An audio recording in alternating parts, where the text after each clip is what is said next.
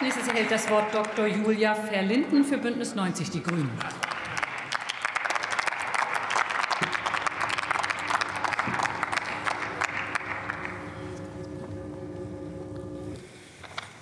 Sehr geehrte Frau Präsidentin, liebe Kolleginnen, mein Vorredner Carsten Müller hat gerade gesagt, Sie in der Union wollen kein Gesinnungsstrafrecht. Ich glaube, Sie müssen da doch noch ein paar Dinge auch intern klären, denn ähm, wenn ich höre, dass Stimmen aus der Union fordern, Klimakriminelle wegzusperren, dann läuft es mir echt kalt den Rücken runter.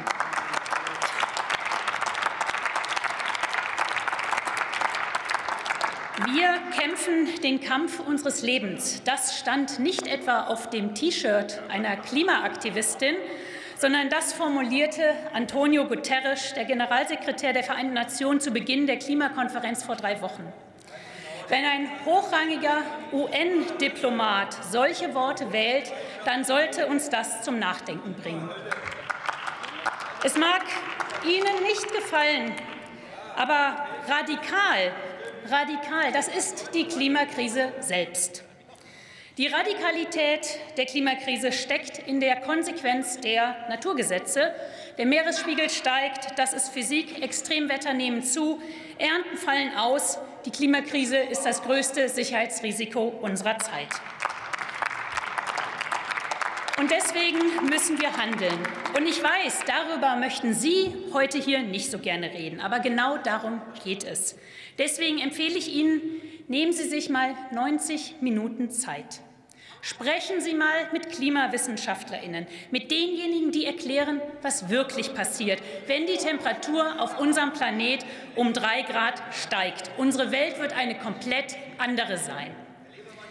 Ich kann die Verzweiflung und auch die Wut der Menschen verstehen, die sich sorgen, dass ihre Zukunft, dass unsere Zukunft von Dürren, Überschwemmungen, Waldbränden und Hunger für Millionen Menschen bedroht wird. Und es ist nicht ganz überraschend, dass die jahrelange Verweigerung echter Klimapolitik, die Verweigerung der Union Menschen auf die Straße treibt. Wir Grüne sind uns der Dringlichkeit der Klimakrise bewusst. Es ist verdammt viel nachzuholen nach 16 Jahren Regierung unter der Führung der Union. Und seit einem Jahr haben wir als Ampel mit raschem Tempo vieles angeschoben und vieles beschleunigt für den Klimaschutz, für den Ausbau der Erneuerbaren, für die effiziente und sparsame Nutzung von Energie. Um dieser Klimakrise Einhalt zu gebieten, arbeiten wir an der Mobilitätswende, an der Wärmewende, für nachhaltige Landwirtschaft und dem Schutz unserer natürlichen Lebensgrundlagen. Und Veränderungen, die Transformation sind die Voraussetzung für Klimagerechtigkeit. Und ja, es ist auch noch viel zu tun.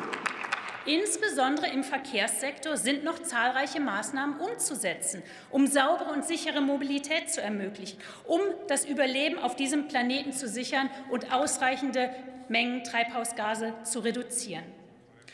Und dabei sind wir uns in der Ampel nicht immer auf Anhieb einig. Auch das ist Demokratie. Oft ringen wir miteinander in der Ampel. Wir ringen um das Tempo, wir ringen um Ambitionen und das ist anstrengend, aber es ist nötig, denn wir tragen Verantwortung und wir nehmen diese Verantwortung in der Ampel an. Und ja, Zivilgesellschaft mischt sich ein. Die Zivilgesellschaft fordert uns.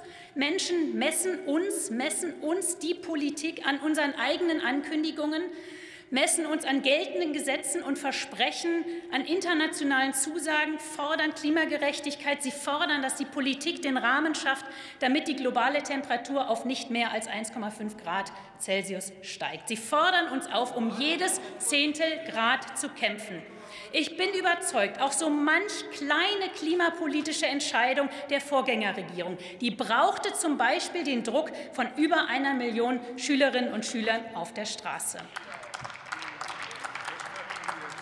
Vielfach wird diskutiert, welche Protestform der Klimaaktivistinnen der Sache dient oder nicht. Auch mein Vorredner hat sich daran versucht.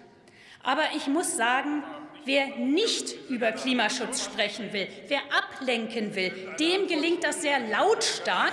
Und egal bei welcher Gelegenheit, Sie sind gerade wieder das beste Beispiel dafür, das haben Sie als Antragsteller dieser Aktuellen Stunde auch wieder sehr deutlich gezeigt.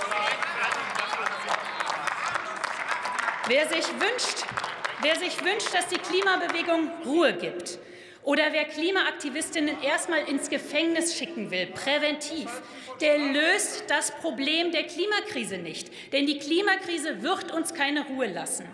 Also hören Sie auf, sich der Realität zu verweigern. Klimasch hören, hören Sie auf, Klimaschutzpolitik zu diskreditieren. Konsequente Klimapolitik ist die notwendige Antwort auf die eskalierende Klimakrise. Vielen Dank.